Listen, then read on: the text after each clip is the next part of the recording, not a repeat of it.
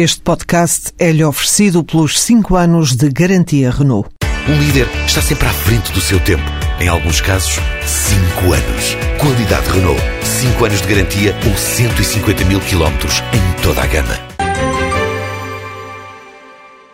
As fortificações espanholas dos finais do século XVI e XVII, construídas entre Antuérpia, na Bélgica, até Brabante, na Holanda, vão ter mobiliário urbano fabricado em Portugal. A Laros, empresa portuguesa de albergaria velha, ganhou o contrato para fornecer bancos, abrigos, escadas e estacionamentos de bicicleta em materiais modernos e alguns anti-grafite. Um projeto financiado pelos governos locais de recuperação histórica para fins turísticos daquela região. Explica Pedro Martins Pereira, o fundador da Laros. Nós fomos contactados no sentido de darmos resposta a um desafio, que era a produção de equipamentos para uma zona histórica e a valorização de, dos próprios equipamentos, procurando até aumentar o potencial turístico e económico desta região e das próprias comunidades locais. Foi desenvolvido por uma série de arquitetos de renome internacional e, e designers também, particularmente um designer belga, equipamentos connosco que permitem essa interpretação, que além de terem um desenho bastante original e bastante atual, permitem incorporar nos próprios equipamentos eh, todo todo um sistema de interpretação daquele espaço.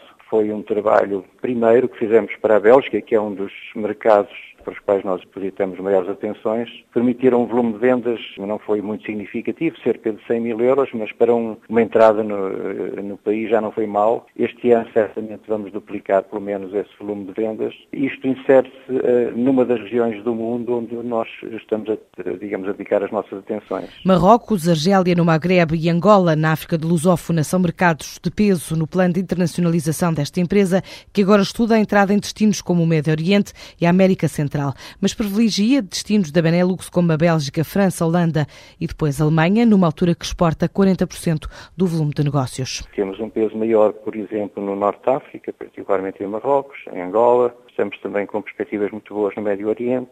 Só que este é um mercado que para nós tem uma dupla vantagem, diria. Por um lado, são países onde existe uma boa capacidade económica para adquirir equipamentos com elevada qualidade. Por outro lado, são países ou mercados muito exigentes eh, que nos obrigam a estarmos sempre a tentar fazer melhor do que aquilo que já fazemos.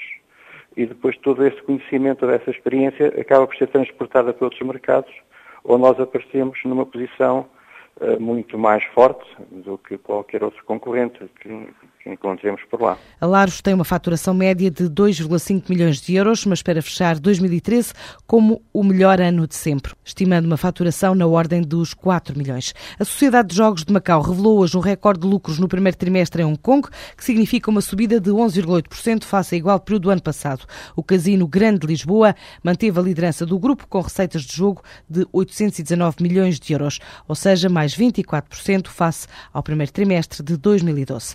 A Google prevê lançar esta semana 50 canais YouTube pagos com conteúdos especializados, de forma a criar uma nova fonte de receita para a empresa.